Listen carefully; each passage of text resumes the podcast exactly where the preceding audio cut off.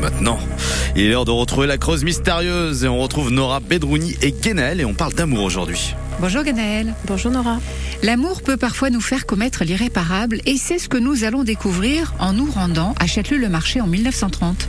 Oui, pour cette nouvelle affaire, nous allons voyager jusqu'en 1930 et nous rendre à Châtelus-le-Marché pour faire la connaissance d'un couple espagnol. Francisco, âgé de 47 ans, vit avec sa femme Dominica, qui elle était âgée de seulement 26 ans. Le couple vivait dans un taudis immonde composé seulement de deux pièces. À eux deux, ils avaient eu quatre enfants. Trois étaient de leur union et le plus âgé, qui avait 16 ans, était le fils d'une première union de Francisco. Sa première femme étant décédée, eh bien c'est Dominica qui l'élevait.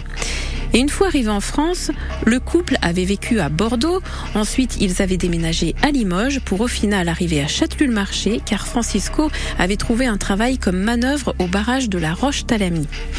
Mais malheureusement, leur couple ne respirait pas le bonheur, car Dominica avait tendance à lui être infidèle. Dès que son mari s'absentait pour quelques jours, et malgré le fait qu'elle avait chez elle tous ses enfants, eh bien, elle aimait multiplier ses rendez-vous nocturnes avec différents prétendants.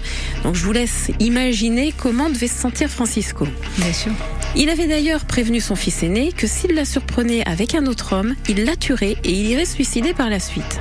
Et c'est à un restaurateur de Châtelus-le-Marché que Francisco avait fait comprendre qu'un jour ou l'autre, il coupera la tête de sa femme infidèle. Et malheureusement, l'été 1930 en Creuse allait être le théâtre d'un drame passionnel, car lorsque Francisco, revenant d'un voyage à Bordeaux le 3 août 1930, apprit par un de ses camarades qu'un ouvrier portugais l'avait remplacé auprès de sa femme, eh bien son sang ne fera qu'un tour. Eh ben dis donc, la suite demain, bien sûr, avec vous, À demain.